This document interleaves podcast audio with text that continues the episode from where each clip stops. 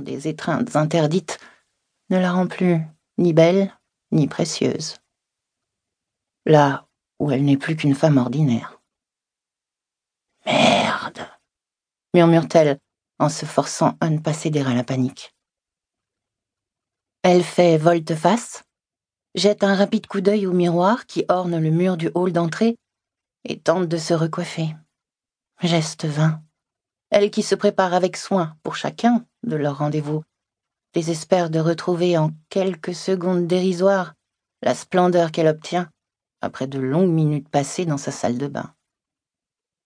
Un coup de, un second coup de sonnette lui arrache une plainte consternée. Qu'est-ce qui lui prend de venir jusqu'ici?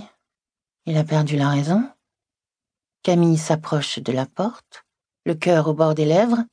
Elle saisit la poignée, inspire une grande bouffée d'air et ouvre le battant. Sur le seuil, le sourire d'Étienne la désarme instantanément. Tu es complètement fou chuchote-t-elle effarée, tout en refermant avec précipitation la porte derrière elle. J'avais envie de te voir, lui rétorque-t-il de cette voix grave qui la fait chavirer à chaque fois.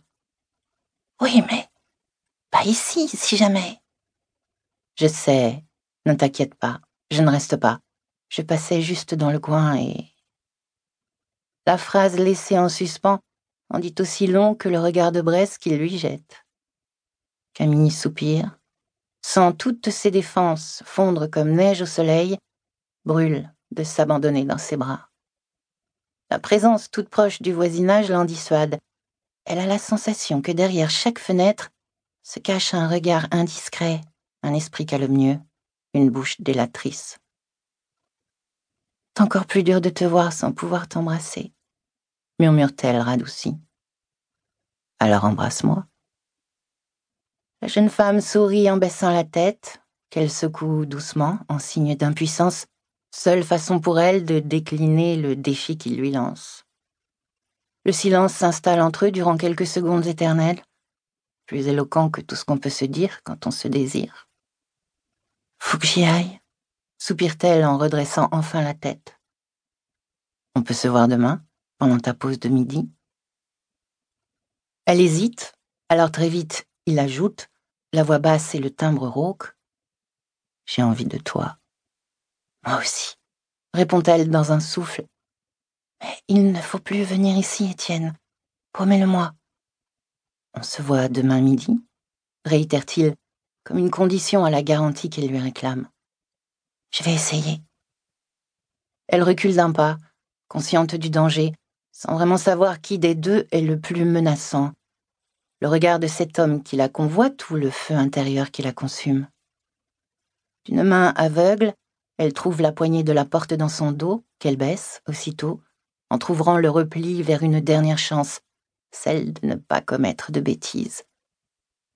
Il reste là, à l'observer, et ses yeux l'enveloppent, la réchauffent, la brûlent. Je t'appelle demain matin, promet-elle en faisant un autre pas en arrière.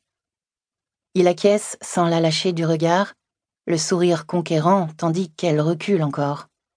Au moment où elle va se retrancher dans l'entrée, là où il ne pourra plus l'atteindre, il bondit vers elle et l'enlace fiévreusement. Camille ébauche à peine le geste de le repousser. Elle sait déjà que toute résistance est inutile. Non pas parce qu'il la domine en taille et en force, mais simplement parce que ce baiser, en cet instant précis, est tout ce qu'elle souhaite. Vaincue, elle s'abandonne dans ses bras et lui rend son étreinte, s'accroche à son cou, se presse contre lui, fébrile et tremblante. Dans la violence de cette tendresse éperdue, chacun semble puiser en l'autre l'oxygène nécessaire à sa survie, comme privé d'air si jamais le contact devait se briser. Et c'est bien cette folle sensation qui enivre Camille, celle de pouvoir à nouveau respirer librement quand elle est avec lui, celle d'étouffer littéralement lorsqu'il est loin d'elle. Cette liaison dure depuis cinq semaines, au-delà de toute raison. Camille Verdier, jeune trentenaire innocente, a suivi jusqu'ici le chemin bucolique d'une vie sans histoire, entre un mari responsable et une petite fille adorable. Elle est de ces femmes dont la beauté, plastique comme intérieure, n'a pas encore révélé toute la mesure de sa puissance. Jusqu'à il y a cinq semaines, elle était jolie, sans être belle, gentille mais sans plus, un peu gauche, pleine de bon sens, très cartésienne, sans doute même trop. Et quand on parle d'elle, les mots discrète et raisonnable reviennent de manière récurrente. Et puis, il y a eu la rencontre avec Étienne, qui a déclenché en elle un tsunami d'émotions. Sans qu'elle puisse se l'expliquer et sans avoir la moindre idée de la façon dont elle devait gérer un tel bouleversement, elle a pris conscience de ses atouts physiques et intellectuels, qu'elle laissait lentement s'altérer avec le temps. Elle vient d'avoir 31 ans, et la vie qui passe s'est mise à l'affoler de manière viscérale. Elle a souvent entendu parler de la crise de la trentaine, mais jamais elle n'aurait imaginé que cela puisse la concerner de façon si intime.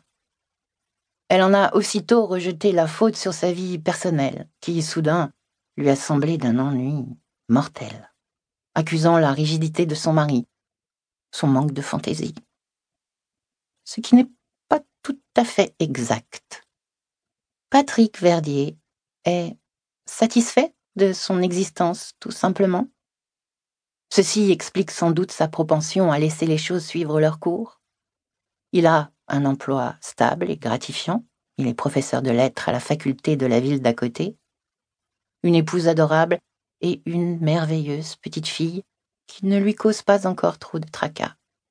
Sa vie sociale est épanouie, entre les soirées paisibles en famille, les réunions de collègues qui s'achèvent au bistrot du coin, les projets d'étudiants qu'il suit au-delà des heures de cours, les tournois de tennis avec quelques vieux amis de la fac.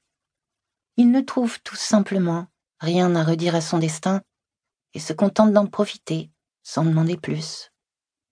Camille Verdier a également un emploi stable et gratifiant qui, de surcroît, la rend financièrement indépendante.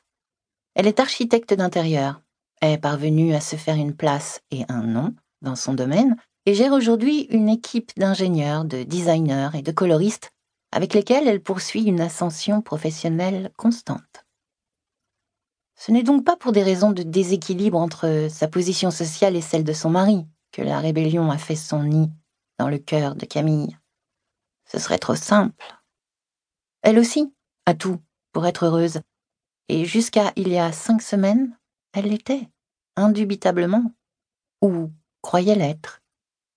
Elle ne sait pas pourquoi tout à coup ça ne lui a plus suffi. Pourquoi ce qu'elle a construit avec amour et patience lui a soudain paru si fade. Pourquoi désormais son mari l'agace plus souvent qu'il ne l'intéresse. Et pourquoi elle lui trouve à présent moins de charme. Pourquoi elle désire autre chose. Pourquoi elle veut plus. Elle ne sait pas. Sa rencontre avec Étienne a été pour elle un électrochoc. Dès qu'elle l'a vu, elle a éprouvé la sensation physique d'être arrachée au sortilège maléfique d'une routine insipide. Alors que jusque-là, elle suivait son petit bonhomme de chemin sans se poser de questions, son regard l'a ressuscité avec une violence inouïe. Comme on se réveille en sursaut au milieu de la nuit sans comprendre où l'on est, elle s'est brutalement retrouvée au bord d'une route dont elle a su avec certitude qu'elle ne l'avait pas vraiment choisi. Perdue au milieu d'un destin qui n'était pas le sien. Seulement, il était trop tard pour faire demi-tour. Sa fille, qu'elle aime par-dessus tout, avançait sur cette route à ses côtés, qu'elle était incapable de délaisser, fût-ce pour la plus enivrante des romances. Piégée dans un sens interdit. Ils se sont croisés devant l'école maternelle des Pinsons alors qu'ils attendaient tous deux leurs filles respectives. Camille ne l'avait jamais remarqué auparavant, mais elle a directement été frappée par son charisme, une prestance indéniable, grand, large d'épaules, le charme conquérant, un visage taillé dans les braises de la vie, un regard intense et une voix follement séduisante. Il émanait de lui un aplomb mêlé d'audace, ainsi qu'une odeur de tabac froid, ce qui ne semblait pas la gêner, elle qui pourtant était farouchement opposée à la cigarette. Il l'avait abordé le premier, s'assurant que